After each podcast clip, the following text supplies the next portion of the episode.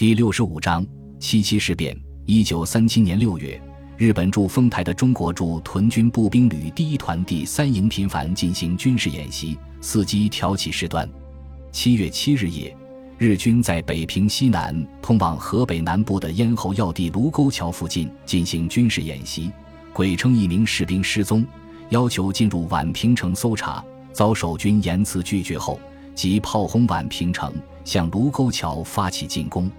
守军第三十七师第二百一十九团团长吉星文率部奋起还击，至次日晨，龙王庙、五里店、卢沟桥火车站等阵地被日军占领。八日晚，第幺幺零旅旅长何基峰率部反击，由西苑及长辛店夹击宛平城外日军，一举夺回失去阵地，全歼侵占卢沟桥火车站的日军。七七事变发生后。全国人民群情激愤，声讨日本侵略军。八日，蒋介石电令宋哲元固守宛平县，进行全军动员，防备事态扩大。九日，国民政府军事委员会电令全国备战，并令第二十六路军孙连仲等部四个师归宋哲元指挥，即日开赴保定、石家庄支援第二十九军作战。八日。关东军司令官植田千吉大将和参谋长东条英机中将，以满洲国武装部队首脑的身份发表声明，兹因暴力之中国第二十九军挑战华北发生事端，关东军正以极大关心及重大决心，密切注视本事件之发展。同日，关东军和驻朝鲜方面军首脑致电日中央统帅部，强烈要求日统帅部当机立断。痛下决心，以卢沟桥事变为契机，实现彻底征服中国之雄国大业。七月十日上午，日本驻华大使会见中国政府外部长王宠惠，以咄咄逼人的口气通告日本政府对卢沟桥事变的态度和要求：第一，中国赔偿一切损失；第二，中国军队撤出卢沟桥、永定河地区；第三，承办在卢沟桥自卫还击的中国部队指挥官。第四，中国政府向日军赔礼道歉。王外长根据蒋介石的命令，对日方的恫吓性通告当即进行了义正辞严的反驳，并通告日方：中国政府和军队绝不会向侵略军低头，只要日军进攻，中国军队将坚决抵抗，直至彻底打败侵略者。日本碰了一鼻子灰，于十一日召开政府五项联络会议。紧接着又召开紧急内阁会议，决定实行全国总动员，向华北增派兵力，发动对中国的全面战争。同时决定，为了策应日军主力对华北的进攻，以海军一部兵力在华中、华南方面担任牵制任务。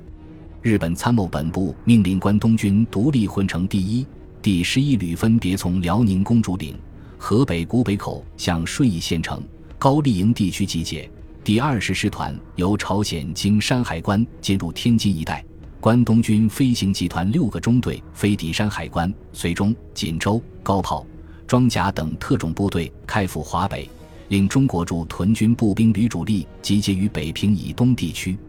十五日，日本新任中国驻屯军司令官香月清司拟制了进攻平津的作战计划，要求参战部队于二十日前集结完毕。日军战略企图是集中主力于华北大平原，首先击破第二十九军，以解决华北问题，打开通往南方的门户，然后挥军南下，打击中国军队之精锐中央军，摧毁中国的中央政权。蒋介石在全国人民抗击侵略、保卫国家高潮推动下，决心在北方同日军决战，计划调集一百个师与华北第一线作战。另以八十个师的兵力为预备军。七月十三日，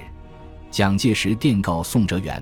中央已决心运用全力抗战，宁为玉碎，不为瓦全，以保持我国家之人格。然而，以宋哲元为首的第二十九军与稽查当局上层领导却认为日军行动只是地方事件，幻想用和平方式解决。虽然于十六日下达确保北平的作战预备命令。但是却没有具体部署和战备行动，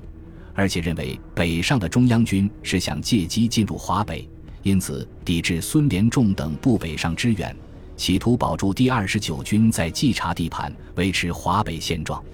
七月二十日，日军集结就绪。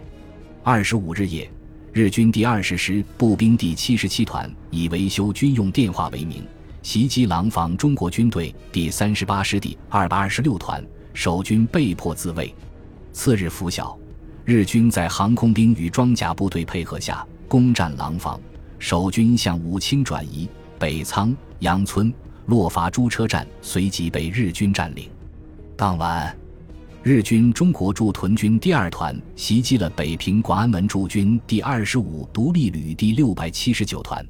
二十六日下午，湘粤清司向第二十九军发出最后通牒，要求驻守北平城内和西郊的第三十七师于二十八日午前撤至永定河以西，而后向保定方向撤离，否则日军将自由行动。二十七日凌晨，日方未待中方答复。便派驻屯军第二团围攻通县城外的中国守军第三十九独立旅第二团第一营，攻占宝珠寺、团河、黄村等中国守军防地。二十七日下午，宋哲元拒绝日方通牒，向全国发出自卫守土通电，令原准备撤防的第三十七师迅速进入西苑至卢沟桥一线阵地，第一百三十二师速至南苑集结。以该师师长赵登禹为南苑方向作战总指挥，催促孙连仲等部北上抗日。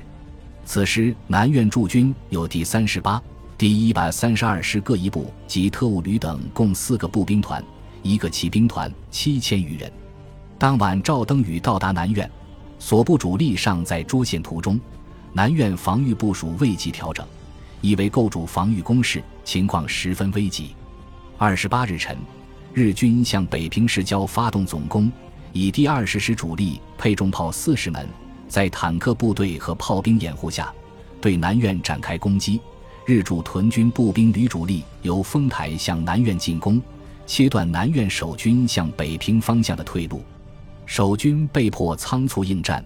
利用营房周围障碍物及村庄为掩体，顽强抵抗，有些阵地失而复得。但由于日军飞机与大炮轮番轰炸，守军无法展开，加之通讯设施被炸毁，指挥失灵，官兵苦战至下午一时，战死约五千人。副军长佟麟阁与师长赵登禹阵亡，南苑失守。同一天，日军独立混成第一、第十一旅在飞机的配合下，猛烈向北郊中国守军进攻，占领沙河、清河镇等地。第二十九军第三十七师与第三十八师一部也向日军反击，一度收复丰台、廊坊，后在日军反扑下再次失守。宋哲元奉命令所部当晚向保定方向撤退，北平陷落。二十九日，驻天津第三十八师一部与天津保安、警察部队向日军驻天津机关及租界发起进攻，一度攻占北仓飞机场、天津火车站。逼近海光寺兵营，给日军以较大杀伤。日军旋即组织反攻，守军不知，向马场撤退。三十日，天津沦陷。蒋介石急令中央军精锐汤恩伯将军的第十三军和卫立煌将军的第十四集团军等部驰援华北。八月初，汤恩伯集团军突然出现在八达岭、南口一带。对正欲从北平地区南下作战的日军主力形成背后的威胁，日军中国驻屯军司令官湘粤清司中将立即命令两个师团的兵力攻击南口的汤恩伯军。汤恩伯军战斗极为顽强，给敌以沉重打击。此时，卫立煌军已经从保定附近穿过山地向西北驰进，对进攻南口的日军左侧背发起猛攻，使敌陷入腹背受击状态。日军为解救被围攻的部队，遂调集华北所有兵力增援南口。中国军队亦不断向南口方面增援。南口地区的大战日夜进行着。